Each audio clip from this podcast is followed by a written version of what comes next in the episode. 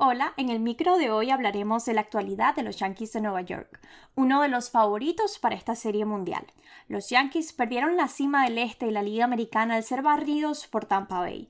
Al igual que la temporada pasada, este equipo está luchando contra las lesiones. Sin embargo, los Yankees confían plenamente en el potencial de su roster. Y aquí lo analizamos.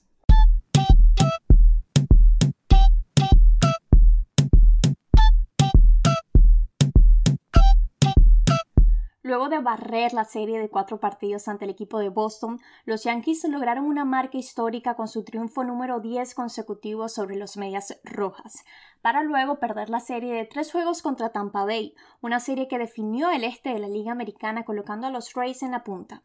Tampa le ha ganado 6 de 7 juegos a los Yankees este año.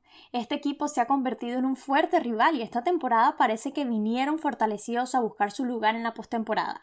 En el primer juego de la serie, los Yankees cayeron 6-3, terminando con su racha de 6 juegos ganados consecutivamente.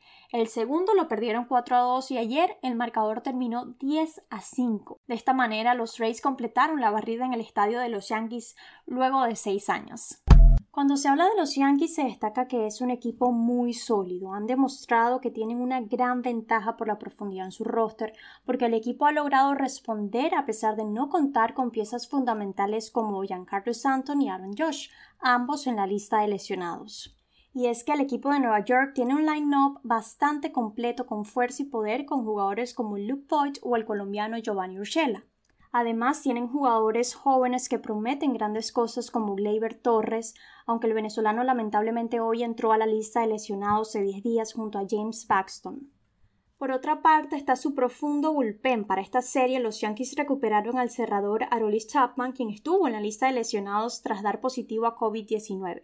Y recordemos que el equipo reforzó su picheo con Gary Cole, el líder en ponches y efectividad de la temporada pasada. Ahora, al igual que la temporada anterior, estamos viendo que el equipo sigue lidiando con múltiples lesiones.